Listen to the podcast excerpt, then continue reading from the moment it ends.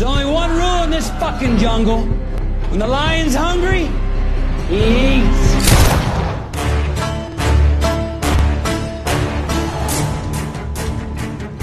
我我总结一下我对盖里奇的看法啊，我觉得他就是一个一个左派种族主义者啊，这概念可能有点自相矛盾啊，但是我觉得这是这是很成立的。一个英国导演居然指责中国人卖鸦片，我我我我当时有点恍惚。当然，我们也期待更新更好的导演，是不是？但是他们怎么讲？这就这这就有种离婚心态，就是如果再见不能红着脸，是否还能红着眼？是不是？欢迎大家收听第三期的散场通道，我是麦高芬嗯，我是苏我如鲁。啊。今天我们要讨论的是《绅士们》这部电影，这是英国导演盖里奇的第十一部电影，然后最近刚刚出了资源。还是按照惯例来，咱先给这个电影打个分吧。苏老师你怎么看？打分的话，我可能会打，嗯、五到六分的样子。你知道我我的我的评分标准很宽松的，五到六分是很低的分。啊啊，那难得这回我的评分可能还要比你高一点儿啊！我想给这个电影打七分。盖里奇这几年的导演风格其实算是变化比较大的。其实他最早刚开始做导演的时候，拍的就是这种啊比较英国的、比较伦敦，然后有很多那种英国本土的文化在里面的那种黑色幽默式的黑帮电影。然后这部电影我对他的期待其实就是这样，他也满足了我的期待，但是当然也存在一些问题啊。呃，它与盖里奇之前早些电影的相似之处呢，除了我们刚才说那些英国的特点以外，还有啊，他习惯用一些多线叙事，在这部电影里体现在它的一个嵌套式的结构，就是故事的主线是由这个呃里面的那个那个侦探角色 Fletcher 和这个呃故事里的那个黑帮二当家 Raymond 两个人的交谈当中展开的。然后在这个交谈当中呢，展开了故事的男主角 Mickey，然后还有那个反派干眼 Dry Eye 和那个呃那教练，就是克林法瑞尔那个角色，三条支线，然后相互交织，所以是它其实是一个一个嵌套式的结构，同时又是多线并行的一个一个叙事结构。这跟盖里奇早期的，比如说像《两个大烟枪》或者说是《偷拐抢骗》，还有《摇滚黑帮》那种电影的叙事结构是比较像的。呃，其实盖奇是一个特别善于玩角色花招的一个导演。其实我们看他的很多电影啊，除了那个《大侦探福尔摩斯》和《亚瑟王》，以及他的一个早期的一个给麦当娜拍那个电影叫那个《采过界》以外，他的所有电影其实都会有一些叙述上的小花招。即使是《阿拉丁》，内部里面其实也在结构上做了一些细节上的设计。所以说这一个点我还蛮蛮喜欢的，就是感觉到一点他早期风格的回归。呃，然后还有就是。台词上的黑色幽默嘛，因为主角是一个美国人，就是马修麦康纳演的那个 Mickey，Mickey 这个角色跟那个大反派，他们两个都是美国人嘛，他们俩在对话的过程当中，甚至因为他们说的是美式美式英语，然后盖里奇有的时候会在会在字那个电影里面补充点字幕，给他翻译成英式英语，来防止这个英国本土观众听不懂。还有就是他会利用一些比较漫画感的视听语言，盖里奇是一个。他作为导演，其实是一个花招比较多的导演。在这部电影里，比如说用了那种黑人，就是那个教练底下那些那些黑人去打劫 Mickey 他们帮派的时候，就是在头上绑了一个 GoPro，然后来做那种 POV 的感觉。对他其实蛮多这种，就是一段 MV 啊。对对对对对，因为他最早就是他之前当过一段时间的广告 MV 导演。所以他其实拍这种东西还挺得心应手的。我觉得这部电影里你说的这种迷幻感的画面很多吗？我觉得还好，不是很多。对，相对他以前的风格来讲是少一些的。但是，呃，因为他上一部电影是《阿拉丁》嘛，《阿拉丁》里就没有这些有特色、有他个人特色的印记，就是那是一部很普通的电影。所以在他拍这部电影的时候，我还蛮期待说他个人风格的一个回归。然后我也确实看到了，所以我还比较满意。呃，接下来还有一点就是盖奇电影当中特别常见的一个元素啊，就是男色消费嘛。就在这个电影上映之前，其实我们光看那个卡斯表就已经能看到说这是一个全明星阵容的电影，包括马修麦康纳，包括查理汉纳姆，包括说很久不见的休格兰特，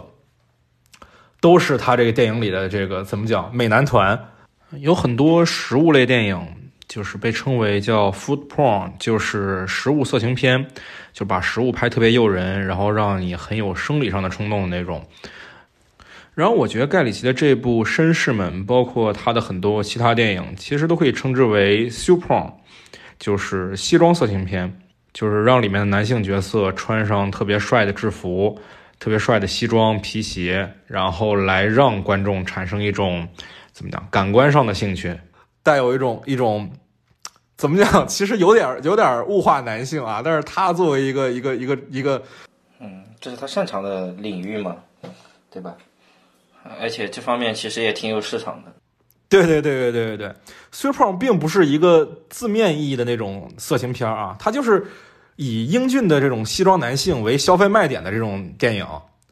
然后，其实这种这种电影，英国其实很早就有了。你你像《零零七》，其实就是嘛，对吧？詹姆斯邦德。其实这几年这种西装色情片的审美趣味变得越来越大众了，我们能在很多主流电影当中也看到，比如说像。五十度灰，那就是一部标准的西装色情片，标准的 super。盖里奇不太一样，就是他他会特别喜欢在自己的这种西装电影里面加同性恋暗示元素。对他之前电影其实已经有挺多这种这种同性元素暗示了，从摇滚黑帮开始到这个大侦探福尔摩斯两部啊，那两部正好赶上这个中国腐女文化的开端，大概是零九一零年嘛，然后到到。到后来就已经成为一种一种一种符号了，对，然后再到他一五年的《秘密特工》，包括这一部，但是其实他电影当中特别奇怪点就是很少见真正出柜的角色，呃，基本上你感觉都是这种这种直男角色在口嗨，这也是在《绅士们》这部电影里比较常见的一点，就是那个 Fletcher 一直在暗示 Raymond 怎么样怎么样怎么样，但是就是你感觉他们俩还还都是异性恋，就这种暗示。就本质上来讲，我觉得他有点恐同啊。他，你觉得他恐同吗？对，我觉得他挺恐同的。真的假的？怎么说？他电影里很多这种男性之间的互动，实际上是游走在一个暧昧的边缘的，但是实际上又缺乏真正的像你所说的那种出柜的这样一个角色。就我觉得更像是某种为了消解。呃，那为为了自处男性友谊中那些尴尬的部分所诞生的一种恐同的变体，我不知道这么解释能不能，呃，能不能解释的很清楚？就是，啊，我理解你的意思啊，就是对，就是我我我不认可同性恋，但是我又得跟他们做兄弟，然后产生一种尴尬。对对对对对对对对，就有一种这种感觉。你知道盖里奇零八年拍过一个电影叫那个《摇滚黑帮》。男二还是男三？就是 Tom Hardy 那个角色，就是一个出柜的出柜的男性。然后男主角男一就是吉拉德巴特勒那个角色，就就在他出柜之后，特别难跟他自处，就是，哎呦，怎么跟你相处都觉得别扭。然后我一想起来，我以前还跟你一块去过澡堂，我就觉得，哎呦，浑身发麻。我觉得你知道盖里奇他本人就有这种，他他他拍这种趣味的时候就有这种感觉，就是我是一直男，但是我就觉得这个东西。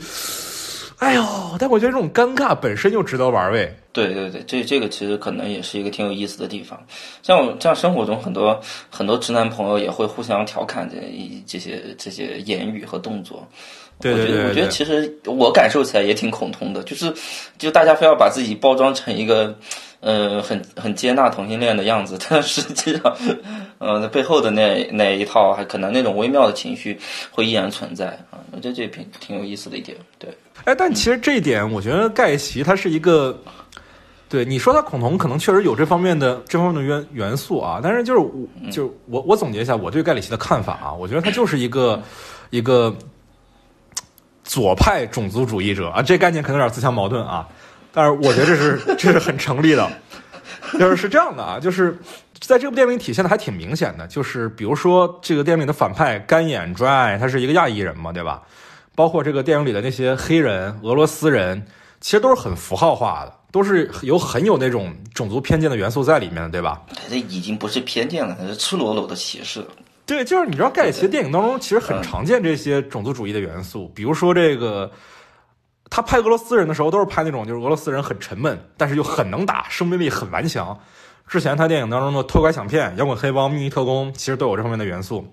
然后他拍亚洲人，就是那种好斗、凶狠，然后而且 很有那个很感觉，就人人都是李小龙的那种。比如说那个他之前拍《转轮手枪》，还有这部《绅士们》里的亚洲角色都有这样的特点。然后他拍美国人的时候，就觉得美国人特别自以为是，但其实又很无知。比如说这个《偷拐抢骗》里的那个艾维表哥，就是那个从美国飞过来要买钻石那个人。还有这个《踩过界》里面麦当娜那个角色，就是女主，就是又自以为是又无知。包括这个秘密特工的这个男一号，那个那个美国特工，其实都有这样的这样的身份特征。但我为什么说他是一个左派种族主义者呢？是在于，就是他连自己的种族都很看不起，在他电影里，英国人都很没出息，都很互相算计，都是一群小瘪三，你知道吗？很多的那种种族主义者是他们觉得自己的种族优先于别的种族，是觉得自己自己比别人要高级。比如说像纳粹、希特勒，或者说是这个。中文网络上有个概念叫“黄汉”嘛，就觉得就是汉族亚洲人就是比别人要牛逼。这个词好多年没听过了。对对对对对，盖奇就不是，盖奇就觉得全人类都傻逼，就是就是俄罗斯人也傻逼，然后亚洲人也傻逼，美国人也傻逼，英国人也傻逼，全世界人都傻逼，但是各有各的傻逼，每个人的傻逼方式都不一样。所以我觉得在在这个种族歧视上，他特别一一视同仁，他特别。自由平等，他歧视所有人，包括他自己。我们看他电影，经常觉得就是他的主角全部都是白人男性啊，除了那部《踩过界》，就是给麦当麦当娜拍的那部啊，那部电影我待会儿再吐槽，真的特别烂。就是我觉得这并不是说他自己就觉得白人男性要要更优秀，只是他自己就是对这种人的感触是最深的，他自己就是这样的人，这样的人有时候很很很 low，然后很蠢，很算计。然后他也很善于把这样的缺点给暴露出来，就就就换句话讲，你会觉得说伍迪·艾伦他总拍白人男性的故事是一种种族主义表达吗？我觉得也不是。不是，我还没开始反驳呢，你怎么就开始辩解？不是你，你这提前开始辩解了都。我想咋说啊？就是首先我能理解，在电影中会出现很多的刻板印象。呃，这种刻板印象呢，在传播学的角度来说是利于大大众理解的，因为你塑造一个复杂人物，肯定不如来一个，呃，大家所熟悉的在传统的作品和这个叙事中被一遍一遍塑造的那种刻板印象来的方便直接，然后有梗嘛。就说白了，他是盖奇本人是一个特别擅长和喜欢去玩梗的一个人，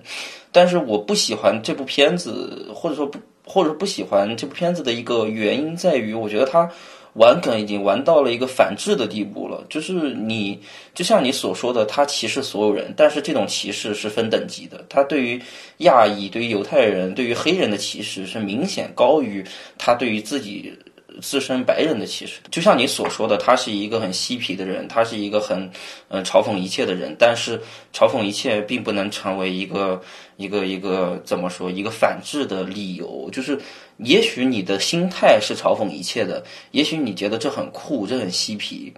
嗯，这很进步，这很反，呃，这很嘲嘲讽了，呃，西方好莱坞那一套政治正确。但是在实际效用上。它是非常非常有问题的。一方面，它既让很多人受到了冒犯；二者呢，它也没有收获他冒犯这么多人所应得的回报。嗯，就是这个其实是一个挺，就是玩梗玩，就是玩梗玩到一定程度就大家都不喜欢的一个挺尴尬的一个境地。我觉得。嗯嗯嗯，我理解你的意思。我虽然说他是个左派种族主义者，但是你知道，就是。就是左派种族主义者这个概念可能比较比较抽象，比较书面，呃，但是我换一种方式概括它的话，直接说它就是一个呃自卑的直男癌，其实也行，自卑的白人直男癌其实也行，对，包括他电影里其实很多对于女性角色其实也很物化，他真的物化所有人，女性角色就在他电影里要么就是蛇蝎，要么就是男人的附属品，在这部里也毫无疑问是，他那女主角有没有其实都都都没什么区别，是。那个女的换成男的也成立嘛？反正对对对对对，是只是 没有任何区别。只是他作为一个有那么一点点恐同的 直男导演，然后又没法真的把主角写成同性恋，是吧？就好比说他的福尔摩斯已经拍那么 gay 了，他还非得在电影里面安插一个艾琳那样的角色，在第二部里安排一个吉普赛女占卜师那样的角色来消解一下这个电影中的同性因素。对，但其实我也想探讨一下这个电影。跟他之前风格的一些差异，呃，首先第一点呢，就是这回用的是一个美国人来当主角嘛，就是那个 Mickey，他在这个故事里是一个美国人。这其实，在盖奇所有的原创电影当中啊，在他所有自己写故事的剧本当中，第一次使用美国人做一个主角。然后，但是电影里的英国人呢，就是英国本土角色呢，就是反而成了电影里面美国人的帮手或者说是妻子。就电影里面最重要两个英国角色，一个是这个呃 Raymond，一个是 Rose，一个是就是其那个 Raymond 是 Mickey 的帮手，而 Rose 是 Mickey 的老婆。就英国人反而成了变成美国人的一种附属品，尽管这个故事发生在伦敦，发生在英国本土。对，其实我觉得这一点还挺能体现说这个英国人自己目前的焦虑的，就是他们原本在美国人面前那种精英意识在土崩瓦解。片当中不止一次的提到说英国本土的一些限制，比如说贵族的没落，比如说国土太小，这些细节上的问题被美国人大举入侵，被亚裔大举入侵，变得本土的文化反而变得示威。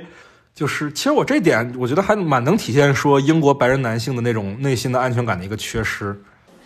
对对对对，是这样，挺明显的。然后另外一点就是，其实盖奇之前的黑帮电影往往拍的是那种黑帮马仔的故事嘛，比如说那个 呃两杆大烟枪，就是四个小混混想捞笔钱，然后那个偷拐抢骗里也是，就是你其实看他之前的电影啊，即使是亚瑟王，亚瑟王啊，就是生来就是王者的人。盖里奇也能把他拍成小混混，就都是小混混想要往上爬的故事，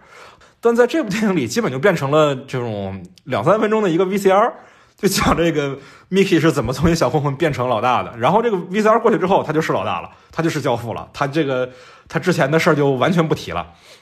嗯，就 Mickey 这个角色实际上很难让人喜欢起来，就是他实际上是扮演一个老大，那你在这个角色的塑造是是挺成问题的。他自己本身就是一个刻板印象，你你仔细想想是不是这回事？就是在他早先的作品，我就举我当年很喜欢，我初三呃不是什么初三，我高三特别喜欢他那个两杆大烟枪嘛，就那个时候像两杆大烟枪啊、宁宁浩的那种故事，其实还挺流行的，就很酷，跟我们常见电影不一样。那那种电影其实，在好莱坞里面也是挺有历史渊源的，就。叫做他们有个专门的类型，叫做麻烦家伙嘛。麻烦家伙就一一个人捅娄子，然后各种倒霉，然后反产产生了一系列的连锁反应。你说这种故事，就好莱坞拍过很多了，但只不过他自己，呃，因为他在群戏的把握上，把这种多线，然后最后收束在一起，还能做得不错，其实挺有新意的。之所以观众爱看，是因为主人公有压力啊。但这部片子 mike 实际上没有什么压力。他每天就就跟个大爷似的往那一躺，什么事情都都那个都那个那个二当家去解决，对不对？二当家解决不了的，自自己就开枪解决。就是我看不到他的困困难，他没有困难，他唯一的困难就是别人要上他老婆，他他一枪把人崩了，这对吧？就是他所有的遇到的困难，全是靠编剧给的金手指去解决的。所以这个人物，我甚至不我甚至不觉得他是主角，我觉得那个二当家反而更像是主角。其实你看电影头十分钟遇到的第一个危机，其实就是这个片子的缩影。就是一开始给你暗示，就 Mickey 走进自己的酒吧，然后点了一杯啤酒，点了一个卤蛋，然后刚坐到那儿，就有个人咔一枪要崩了他，然后镜头就切走了，就给我们暗示说好像 Mickey 要被杀了。然后我们在想这个危机要怎么解决，结果这危机解决就是二当家在旁边砰一枪把那个杀手给崩了，这解解问题危机就解决完了。这就是一个非常偷懒的花招。对对对，偷懒到无以复加了，就 对，其实其实这就是整个片子的一个缩影，就是剧本有点太小打小闹了，就是没有什么真的危及到了男主角。以往的那种这种像 Mickey 这种角色的黑帮老大，在盖里奇电影里都是配角，都是作为反派，或者说是那种暗中帮助主角的人。对，但其实我觉得这也是一个剧本的问题之一啊，就是。呃，因为他是个黑帮老大，是个教父那样的角色，反而其实很局限这个人物的剧情走向。很多的那种动作戏，或者说是很多的呃推动剧情的内容，都要靠男二号，就是 Raymond 那角色来推动。这其实不是一个特别好的，我觉得方向。然后，我觉得其实这片子相比于他早年的那些电影当中，还有一个挺明显的问题啊，就是标的物不清晰。标的物这概念，我们之前在《猛禽小队》那集里也提过。就是我这个名字麦高芬的由来，其实就是 对对对，就是标的物的意思。这这词啊，最早是那个希区柯克发明的嘛。就是说故事里对角色很重要，对观众不重要，然后角色要为了他拼命，但是后期这个东西就可以渐渐退场的一个角色，比如说像两杆大烟枪那两杆枪，像这个偷拐抢骗里那个钻石啊，对，猛禽小队里也是钻石嘛，对吧？包括说摇滚黑帮里那幅画，其实都很清晰，都是具体的东西，都是人要为那东西要去拼命。但是我们到了这部电影，到了绅士们里，其实是什么呢？是一个毒品帝国吗？但毒品帝国并不是一个清晰的东西啊。对我，我看到后半段，其实有一种迷茫的感觉，就是我不知道他们要干嘛。其实，然后我也不太开，我也不太 care 他们要干嘛，就是这种感觉。就是看前半段，我的体验还不错，就是特别是当那个这个叫什么 Raymond 发现冰，就是打开冰箱，冰箱里有一具尸体，啊，我开始知道了，因为一开始你没搞清楚这两个人在聊啥嘛，对吧？就是一个人在跟另一个人讲故事，好像是编剧在销售自己剧本，然后后来发现哦，原来这瑞梦的是剧中人，而且是一个很重要的剧中人啊。这个时候故事开始有趣了，大概这这都二二三十分钟的时候，当然再往后看的时候，我会发现。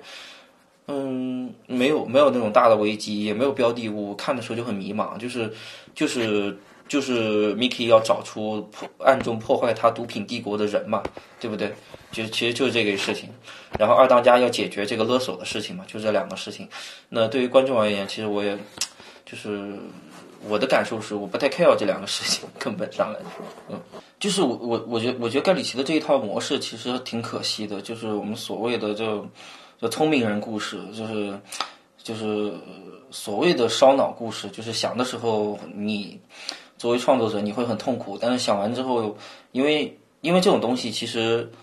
已经出来好多好多年了，现在的观众对这一套呃叙事逻辑这一套花招其实已经很熟悉很熟悉了，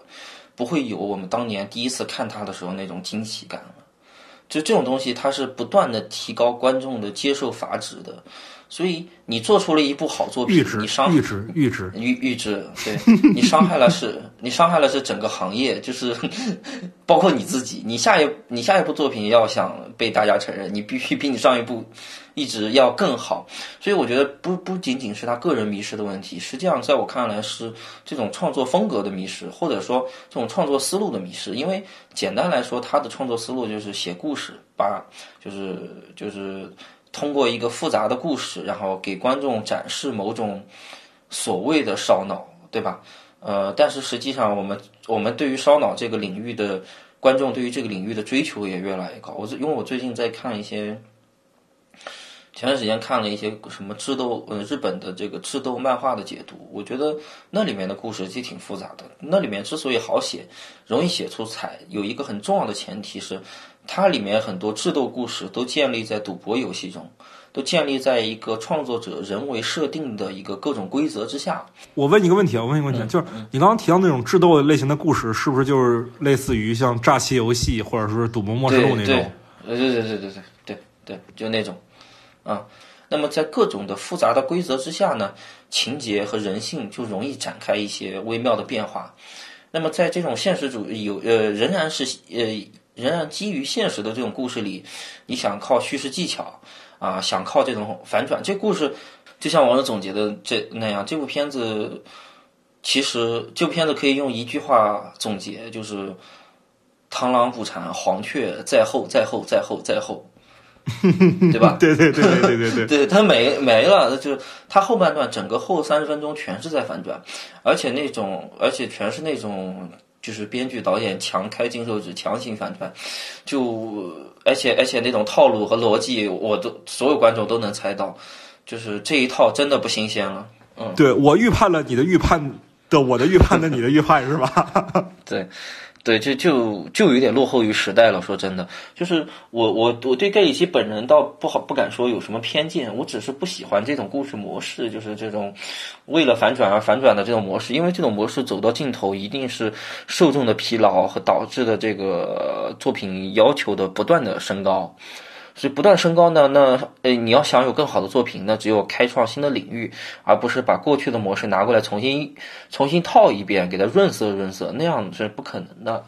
所以这个是我觉得挺可惜的一点，就是他，嗯，有有很多人说他年少成名，这个高开低走，就原因就在这，因为他年轻的时候发现了一个别人不太会玩的一个东西，但这个东西会越来越玩越难，越玩越难，到最后他自己玩不来了，是这样一个状态。对对对对。而且你说我们要纯看这种反转剧，我们怎么不去看那个《世界奇妙物语》呢？怎么不去看《九号密室》呢？半个小时一集是吧？何必花两个小时看这片子呢？是吧？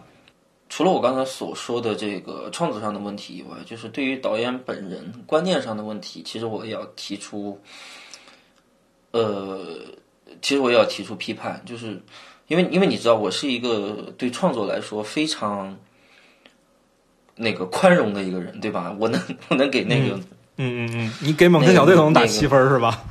对对对，我我我对于创作其实还是挺宽容的，但是我对于某些呃落后的观念，其实有一些比较难以接受，呃，而且我我我不认同说一句简单的戏谑或者说呃解构这两个词就可以解释这里面的呃种种傲慢和偏见，这个是我觉得是说不通的。嗯，呃，你不能别人别人说你啥，你都说我在戏谑，我在解构，嗯，那有点过于嬉皮了，就有点没没办法正常讨论，对不对？对，就是说一个特别傻逼的话，然后别人骂你的时候说我在钓鱼，是吧？对对，这个就就挺反制的，就把一切严肃的讨论全都没法展开了。然后我我想说一点，就是它里面对于亚裔的这种刻画，哈。嗯，我作为一个亚裔，我有被冒犯到，就是你包括像他自己所说的，就 Miki 这个角色跟那个中国毒枭那个什么公爵说，说我我卖大麻，大麻不会杀人，但是你卖海洛因和鸦片这两个东西会杀人。我我听到这话的之后，我有点懵，我都有有一瞬间我在想，他是在自黑吗？他居然他一个英国人在指责。呃，对对对啊，虽然那个演员是美国人哈，一一个一个一个英国导演居然指责中国人卖鸦片，我我我我当时有点恍惚，你知道吗？我我我搞不清楚他是在黑黑英国人还是在黑亚洲人、黑中国人，真的，嗯嗯嗯，对对对，我我我我那一瞬间真的很迷茫。他包括他让那个人那个人去呕吐，包括他对那个呃干眼的刻画，专干眼就是一个完全没脑子的一个反派嘛，对吧？对对对，你把反派都是你把反派都设计成傻逼，那主那主角也显得厉害不到哪去嘛。对对对，就是你知道，就是盖里奇这个人确实没文化嘛，就那个我们我我们说的是这个英国痞子，不是说他是开玩笑的，正经他确实没什么文化，初中学历，就是他确实是实话讲，这个很多。就我我我我来尝试替他洗一下，为什么他会说这个这个这个亚裔人啊？那个乔治公爵，我不知道为什么一个亚裔亚裔人会叫乔治乔治公爵啊？就是就是卖卖卖毒品这个事儿，就是你知道在那个盖里奇这样的一个人眼里，他自己说了，说他借用电影里面 Fletcher 那个角色，说我不知道干眼是哪儿人，我不知道他是中国人、是日本人还是北京人。虽然他把中国人跟北京人都并列了啊，我也不知道他怎么想的，就是在他眼里，全部的亚洲人都是一个样的。而亚洲人包括哪儿呢？包括美国，其实亚裔里面有很大一部分构成是是越南裔的。所以说，在他们眼里，就是越南裔其实很多时候就是在在在在在搞毒品交易嘛。越南黑帮在美国也也也蛮多的，就是在白人眼里，其实亚裔是有这种这种方面的色彩的，你知道吗？所以，其实其实我觉得这点可以归在归结在他身上没文化这一点上。他在以自自己的一种没文化来取悦一群没文化的观众，这也是他自己的创作当中常见的一种 一种一一种一种观点。而且而且最最搞笑的一点是他不仅取悦了一部分没文化的观众，他也取悦了一部分想通过没文化来展示自己跟那些文化人不一样的文化人。对对对对对对对。对，我觉得我发现那个在豆瓣的豆瓣对这个影片的评论里有非常非常多这样的人，就是这个是我不能理解的，就是通过所谓的戏谑说 “I don't care” 种族歧视，就假装种族歧视不存在，种族歧视是一个呃理所当然的事情，这个就挺。我难以接受，就是你可以，你可以觉得过度政治正确不好，但是你，你对于这种过度的歧视，居然是默认甚至是支持的，我我其实很难接受这个事情。嗯，就我我我认可创作是有一定的自由，但是你创作的最终目的是表达你想表达的东西。那如果你，你如果你作为一个导演是一个非常没文化的人，你自己都没有想清楚你要表达什么，那最后其实。被骂也是必然的，就会很尴尬。我我讲到这，我还我还要讲他为什么没没文化的一点哈，就是它里面有用到一个就是。呃，威尼斯商人的梗嘛，就是从那个犹太犹太人想买 Mickey 庄园的那个人身上割一磅肉嘛，这明显是致敬了莎士比亚剧《威尼斯商人》嘛。其实威尼斯商人的故事简单概括就是一个犹太商人，一个高利高利贷者夏洛克，呃，这个角色他放贷，然后对方还不上，他要割对方身上的一磅肉。然后呢，我们这个主角团结了他的一帮朋友啊，在法庭上把这个威尼斯商人搞得身败名裂啊，最终还被迫改姓，呃，让一个犹太人改信基督教啊，这样一个故事，在当时，其实我觉得在莎士比亚那个时代，观众看这部剧的感受就跟今天的呃呃英国的种族主义者看这部绅士们的感受，我估计可能是比较类似的，就是。嗯，或者说跟黄汉们看看抗日神剧感受是类似的，啊，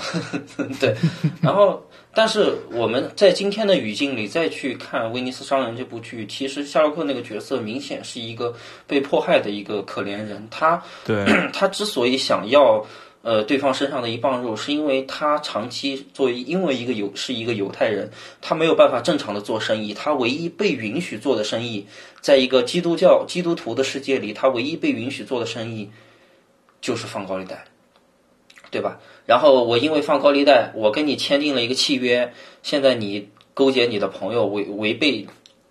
实际上甚至是某种程度上来说是违背契约精神的，通过某种狡辩来。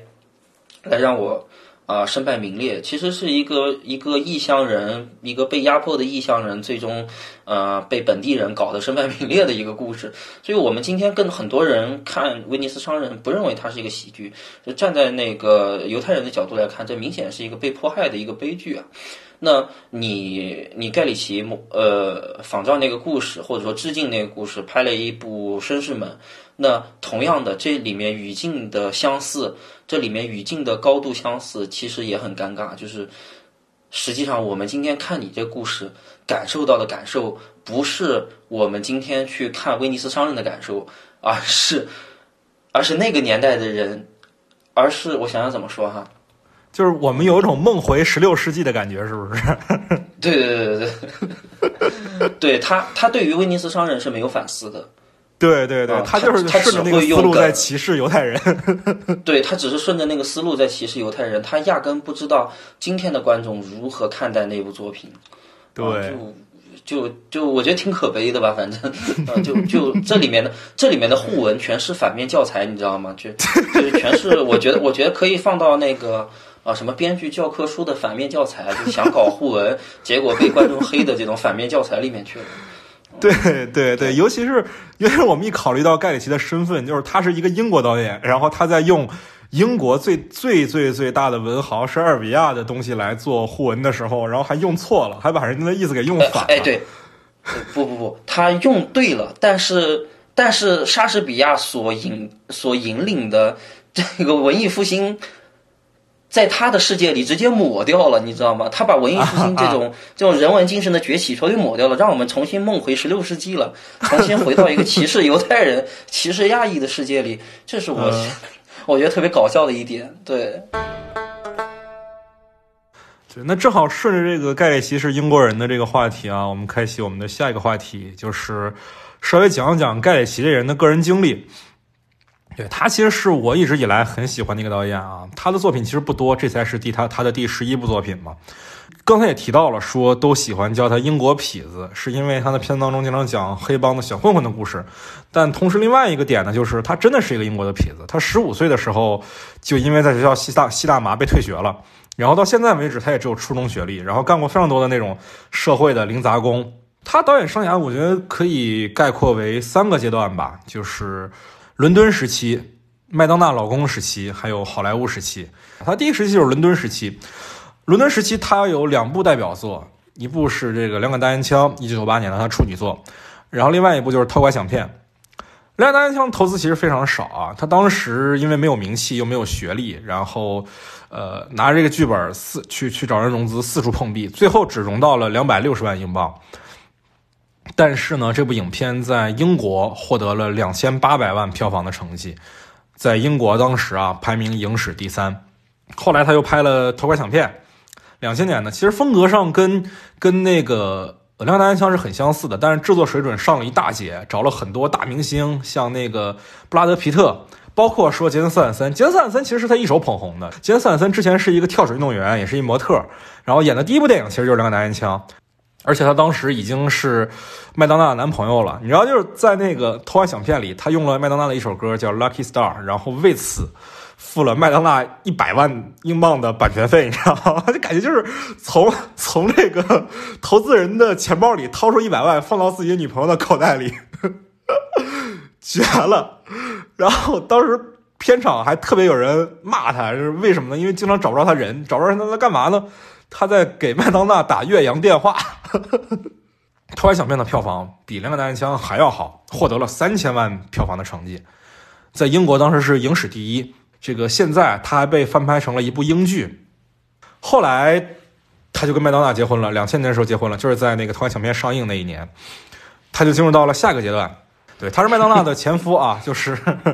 零两千年他们结婚了，然后零八年他们他们离婚，这个这个时期也是他很特殊的一个时期啊。下阶段他拍了三部电影，就是在他跟麦当娜结婚期间，他拍了《踩过界》，拍了《转轮手枪》和《摇滚黑帮》。《踩过界》这部电影其实特别冷门啊，在豆瓣上只有只有两千多人看过。呃，踩过界这个电影其实是为麦当娜量身定制的，这是一部盖里奇所有电影当中唯一一部啊女性为第一主角的电影。这部电影其实翻拍自一九七四年的一部同名电影。这部电影其实很明显能体现出来说，盖里奇作为一个英国导演。跟麦当娜这样一个美国明星在一块儿之后，包括去了美国，跟美国接触之后，他的一种不适。其实从这部电影里已经看不到什么盖里奇的个人风格了。在 m d b 上，这部电影的投资啊显示是一千万美元。我看了一个片子，真的烂烂到不知道我这个钱都花在哪儿了。就可能里面用了几首麦当娜的歌，然后就都买版权费了吧，大概大概是这样啊。然后这个电影的全球总票房区区一百万美元出头。连连两杆大烟枪的成本都不到，这绝了！这部电影是他最失败的一部电影。然后这个 IMDB 评分啊，高达三点六分。就那部号称烂片界的公民凯恩的那部《房间》，其实在 IMDB 上都有三点七分，还比这部高零点一分。你可想而知这部电影得烂成什么样。而且这部电影你知道上映之后，它是零二年上映的嘛？但是他们俩。盖里奇和麦当娜居然能到零八年才离婚，我不知道他们这六年是怎么过的。后来零五年的时候，因为上一部电影实在太失败了，这个盖里奇又重新拍，开始拍黑帮片了，拍了一部《转轮手枪》。这部其实实话讲，就是他在尝试找回一点他的风格，呃，比如说同样是黑帮题材，同样是这种，呃。同样是一种复杂结构叙事，但其实你能看出来，这部电影其实蛮受美国电影的影响的。呃，包括它的故事，虽然说所有人都操这口英国口音啊，但是其实他没有说明确的说这故事发生在哪儿，很有意的在弱化这个故事的发生的地域性，跟他之前两个男枪跟偷小片不一样。那两部非常明确告诉你，就发生在伦敦。嗯，而且这部电影里加入了类似于那种昆汀在《杀死比尔》里的那种呃暴力式的动画，然后还有剧本中利用了。大卫芬奇在《搏击俱乐部》里的那种风格的那种精神分析式的剧本，而且还能看到一点香港电影的影子，就是他的电影当中开始越来越多的美国元素，然后主角从那种没心没肺的小混混变成了一个心里事儿很多的，然后得了绝症快要死掉的一个一个一个前黑帮的打手这样一个角色。我自己的感受就是，这其实是盖里奇自己的一个缩影。他在去了美国之后，自己感觉到一种不适。之前觉得我英国人可能还不错呢，结果到了美国发现，靠，我什么都不是。然后我作为天才导演，作为麦当娜的老公，我还得牛逼一点。但我上一个片子拍的特别烂，我得给自己找点面子呀。所以就拍出了这样一部，其实他内心压力很大，但是又很混乱的一部作品。而到了零八年的时候，我觉得他是想明白了。那年刚好跟麦当娜离婚嘛，然后拍了一部《摇滚黑帮》这部电影，非常非常的盖里奇啊，就跟他那个。那个大烟枪跟偷拍抢片就非常相似，很彻底的那种黑色喜剧风格，然后很彻底的小混混的故事，然后很彻底的伦敦的地域性，口碑也回升了很多，豆瓣有七点六分，IMDB 有七点三分，然后而且这部电影里他第一次出现了关于同性恋角色的展示，片当中有个正经出柜同性恋嘛，就是之前我们提到那个汤姆哈迪那个角色，呃，这是他这个时期的最后一部作品。这部也因为这部作品的评价回升，票房也不错，让好莱坞开始重新注意到这个麦当娜的已经是前夫的人。所以他下一个时期就是好莱坞时期的作品就很明显有好莱坞特色了，就是包括说福尔摩斯呃大侦探福尔摩斯系列，包括秘密特工、亚瑟王、斗兽争霸和阿拉丁。但其实这也是我自己觉得比较可惜的一个阶段，因为这次这这个就是盖里奇的个人风格在一点一点的被磨灭掉。呃，第一部是那个零九年的大侦探福尔摩斯嘛。这个那是他其实是很大程度上跨出了自己的安全区，远离了当代伦敦，去拍一个大 IP 的故事，正式接触了主流大制作，第一次启用美国的男演员当主角，就是那个小罗伯特·唐尼嘛。小罗伯特·唐尼是个正经的美国人，然后来演一个福尔摩斯这样一个地道伦敦人啊。当时其实是盖其实顶着很大压力的，但是可能是也是他自己想要去往好莱坞发展的一个一个诉求，迫使他不得不去。运用一个好莱坞当红明星，然后在片当中从头到尾都贯穿着这种同性恋笑话、同性恋暗示因素，但是又非常僵硬的给两个男主角都都配置了这个这个呃女性官配，然后也是他第一次尝试去做系列电影，也同时获得了巨大的商业成功，真的很真的很夸张啊！第一部这个《大侦探福尔摩斯》的成本只有六千万，但是全球票房高达五点二亿美元。我比较好奇一件事，就是那部片子跟腐女文化之间是不是有一些相互促进的、相互促进的这个关系？呃，我觉得肯定是有，因为那个呃，这片子在国内上映是一零年年初嘛，然后那个时候其实是中国互联网比较兴盛的时候，那时候就是呃，刚开始有一些所谓的同人文圈大大开始写文章，对，然后开始写那种。腐女向的内容，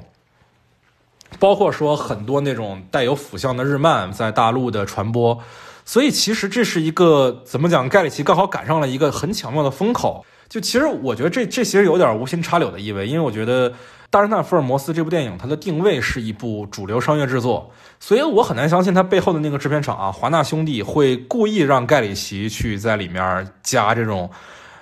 有点冒险的，他们那时候没有这个概念。对对对对对，这个这个同性恋因素来去引导市场，这我觉得是挺冒险的一件事儿。但是这就属于盖里奇的风格了，就是他会讲这种笑话，可能出于我们刚才说的他那种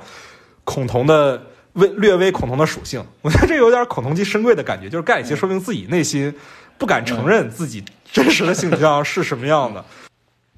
然后这部电影。第二部其实票房也挺好的，虽然说没有第一部那么那么高的回报率啊，但是第二部它的成本是一点二五亿，然后相比而言票房没像第一部回报率那么高，但是也有五点四个亿，所以其实一直以来大家都很期待说这个电影会不会有第三部，但是这也就是盖里奇最为为人值得诟病的一点啊，就是经常开一个新坑，然后就不管了。这个《大侦探福尔摩斯三》大概喊了得有六七年了，就是因为它第二部是一一年上映的嘛。然后从一年开始，就是据传说这个电影要拍续集，要拍续集，直到现在啊，已经二零年了，到了明年就已经这个上映十年整了啊，第二部上映十年整了，仍然仍他仍然没有去填这个坑，不会数数嘛？对 对，盖西不会数数，这也是。一个比较有名的梗，就是，但其实《大侦探福尔摩斯三》已经在拍了，虽然不是他在拍了啊，他彻底离开了这个系列，我也不知道为什么。福尔摩斯之后，他又连续拍了两部很想发展成系列电影的商业制作，就是一五年的《秘密特工》和一七年的《亚瑟王》。《秘密特工》和《亚瑟王》这两部电影，其实从他们的定位上来看，就感觉到说当时的制片厂是很有。想法把这两部电影发展成系列电影的，因为这两个都是很大的 IP，《秘密特工》在美国是属于那种家喻户晓型的老牌谍战美剧。呃，《亚瑟王》也是一个很大的 IP 嘛。当时华纳其实是有希望把《亚瑟王》做成六部曲的，但是因为这两部其实都反响平平，所以就都没下文了。这这也体现了我们刚才盖里奇说那一点啊，就是又挖了两个新坑，然后就不管了。但不管怎么说啊，这两部其实我们还是能看到一些盖里奇的风格在里面，比如说那个《秘密特工》里的那种西装审美，比如说《亚瑟王》里的那种，呃，这个这个小混混的故事，大妈效应，包括说这个《秘密特工》里的那种同性恋暗示，所以虽然这两部电影的票房成绩不是很好，但我个人啊相对来讲还是挺喜欢的。直到他的去年的那部新片《阿拉丁》上映，我真的我就崩溃了。我说盖里奇，你何至于死啊？我的天，阿拉丁是个什么样的电影？它是一纯粹的正经的迪士尼真人公主系列，就是跟什么沉睡魔咒啊，跟什么那个灰姑娘啊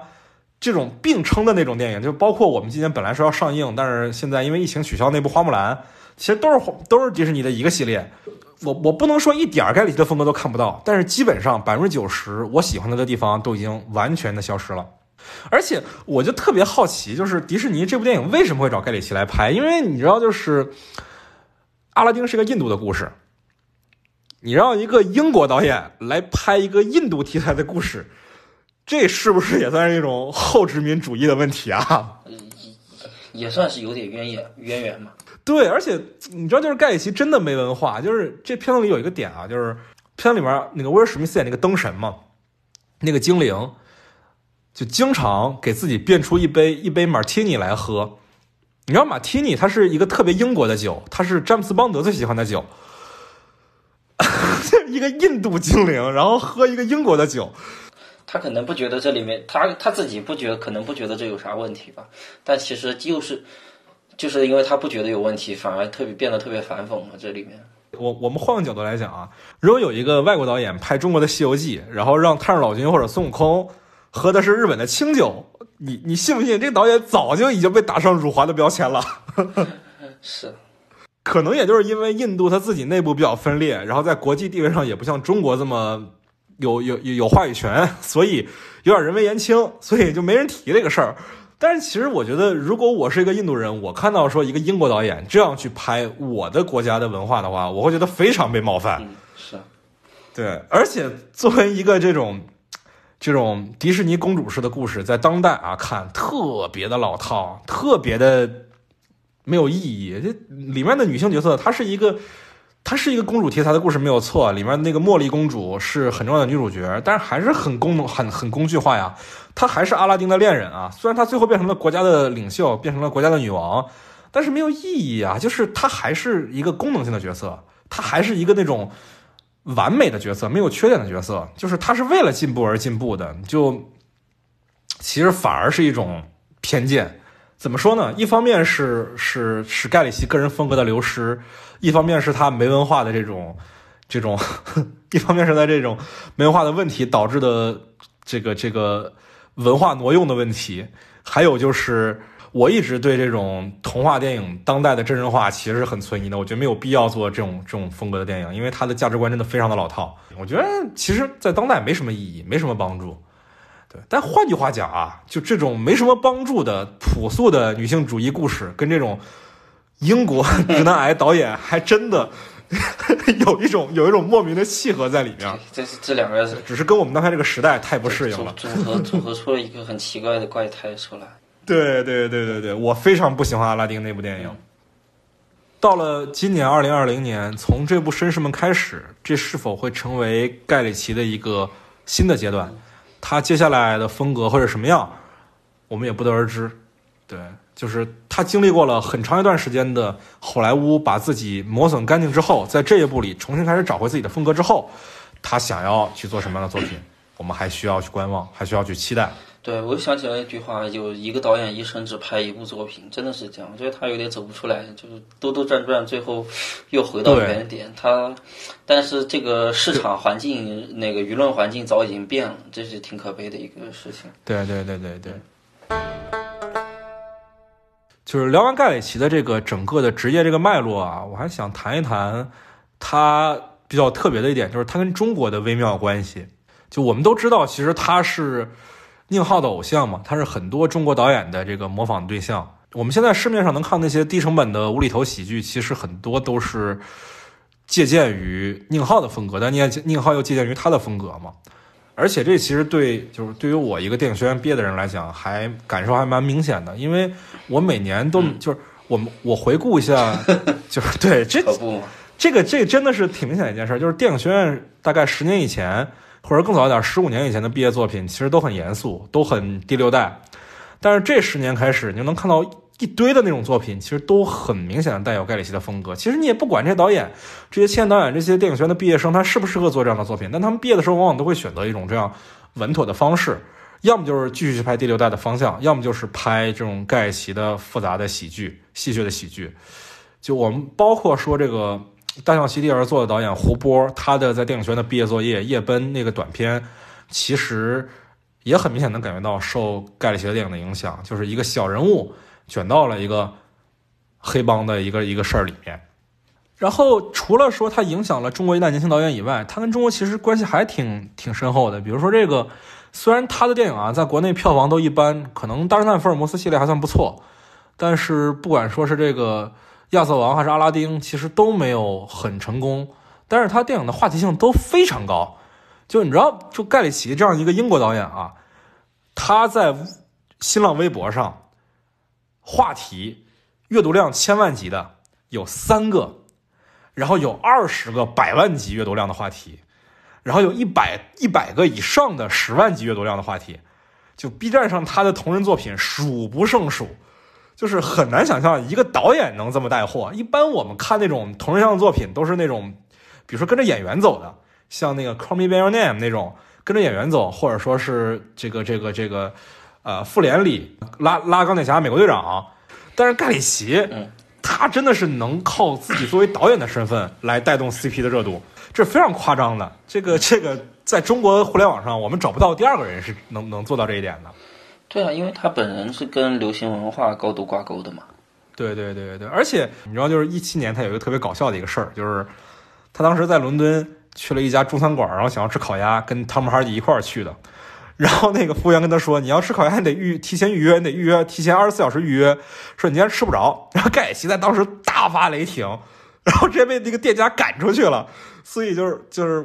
微博上有特别多话题，比如说盖里奇今天吃到烤鸭了吗？盖里奇不值得吃烤鸭，盖里奇不配吃烤鸭。这种，他跟我们传统文化当中的那种导演、那种艺术家的形象是非常背道而驰的。这也是他在当代互联网这个成为 成为一个 icon 的一个原因。聊完了这个盖里奇的个人，接下来我想说的话题就是跟盖里奇风格相似的导演，给大家做一个推荐。我推荐两个导演吧，一个是马修·沃恩，一个是丹尼·博伊尔，两个也都是英国人啊。呃，先来说马修·沃恩。马修·沃恩早年是盖里奇的制片人，跟盖里奇一块儿制作了《两杆大烟枪》和《特快响片》两部电影。他自己的导演处女作，零五年拍的《千层蛋糕》，其实就非常像盖里奇的风格，就也特别像这部这个这个绅士们，呃，讲的就是一个黑帮老大。然后如何守住自己的毒品帝国的一个故事。男主角丹尼尔·克雷格当年还不是零零七，在《青蛋糕》这个片子里，他就一身西装，从头穿到尾，特别帅。可能我觉得就就是这个米高梅就是因为这部电影看上了他，才把他任命为新任的零零七。后来他拍了《星辰》，是一个英国童话故事。这部电影其实就跟盖里奇的风格大相大相径庭了。从那时候开始，他展示出了自己比盖里奇更加适合。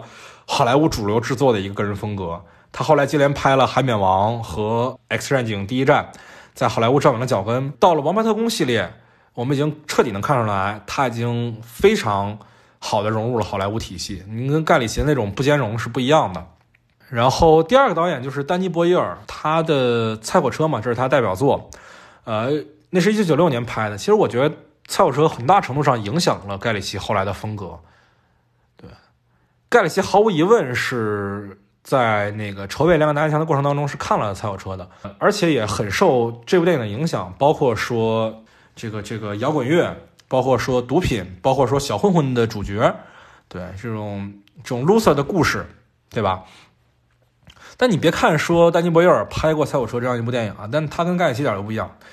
丹尼·博伊尔是正经的班戈大学的高材生。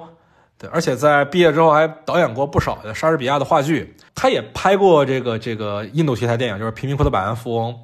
对，然后但你就能从那部电影里跟《阿拉丁》你就能对比一下啊，同样是两个英国导演，有文化跟没文化的区别。有文化的丹尼·博伊尔在《贫民窟的百万富翁》里充满了对于阶级的痛斥，充满了对于社会的不满，充满了人文关怀。然后在那个那个盖里奇的《阿拉丁》里，就让这个印度精灵喝喝马提尼啊。对，嗯，但是其实丹尼·博尔的个人个人的局限性，其实也来自于他的文化属性，就是他的这种文化人的背景，其实很难真正的融入美国。他尝试过做一些那种主流制作的电影，比如说像那种灾难片叫《太阳浩劫》，像僵尸片《惊变二十八天》，但其实都显得太过深沉、太过严肃，对，很难获得巨大的商业成功。这可能也是他去年从最新一部《零零七》电影这个啊《零零七无暇赴死》当中辞职的一个一个一个原因，因为他自己其实不是特别适合商业制作，他会想太多，他会想的特别严肃，对。然后他其实前几年尝试过回归自己熟悉的英国题材，拍了《赛火车二》，但是你知道《赛火车一》的时候，我们看的是一群。年轻的屌丝，然后如何荒废自己的时光，然后如何从这种痛苦当中挣扎，最后复活，割舍掉自己的过去，复活的这样一个故事。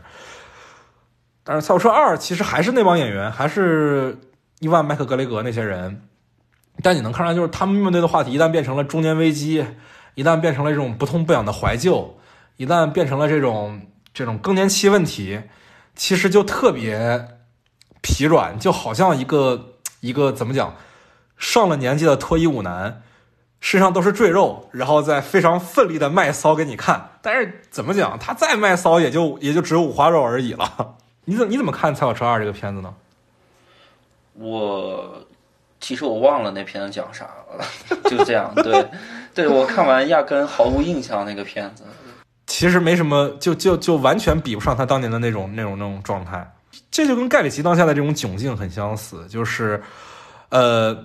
仍然有一些当年的那种义气在，但是早不复当年勇了。这就是中年危机的定义嘛，就是你拿出当年的方法，想要改变现实的世界，发现世界已经变了，就是你能不能找到新的方法？如果你找不到，嗯，你还想用旧方法，就是所谓的什么叫绅士们？就是他他他这片子的片名其实也跟他这种状态也很类似，就是。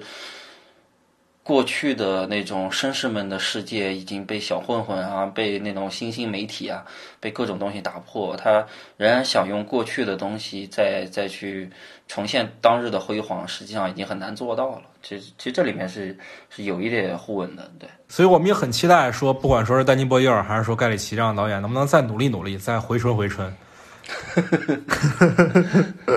为什么期待他们回春呢？为什么不能期待更新更好的导演呢？我就我当年确实很喜欢盖里奇啊，也跟很多，呃，就像你所说的北电那些同学一样，被那种酷炫的东西迷惑。但是我还是，我还挺容易往前走的。就是如果你不能给我新的东西，那么拜拜。对，就是而且而且他这部《绅士们》怎么说，就已经把这个导演在我心里抹除了。这这给我的负面印象太多了，就已经多到。怎么说？我没有办法忍受了，这样子。真真的假的？真的。我对我我可以我可以忍受你表达的，呃，我可以忍受你表达的观念，就是我可以忍受一个人你表达我不认可的观念，但是我不可以忍受你你连你自己要表达东西都没，我不能忍受你自己都没明白你自己要表达什么。就是我能接受邪恶，但我不能接受蠢，你懂吗？盖里奇就是。就是他当年蠢，大家原谅他是因为他年轻，他现在还蠢是吧？当年蠢是因为别大家比他更蠢，大家 对大家没见过那种东西嘛？其实，但人但人都要往前走的嘛。观众看了这么多年这种东西了神就就就进步了嘛。对我跟你不一样，我这人就特别恋旧。当然，我们也期待更新更好的导演，是不是？对，但是他们怎么讲？这就这就就有一种离婚心态，就是。如果再见不能红着脸，是否还能红着眼？是不是？